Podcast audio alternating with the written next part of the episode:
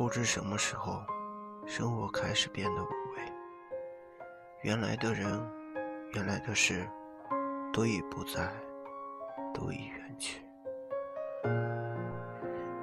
每天按时打卡，按时吃饭、睡觉，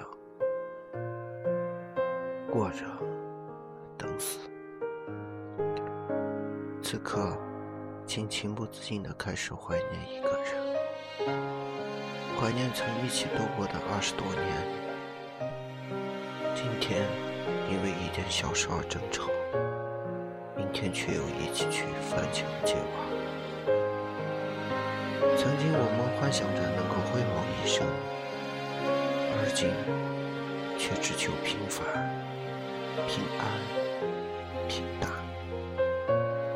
爱的人安安稳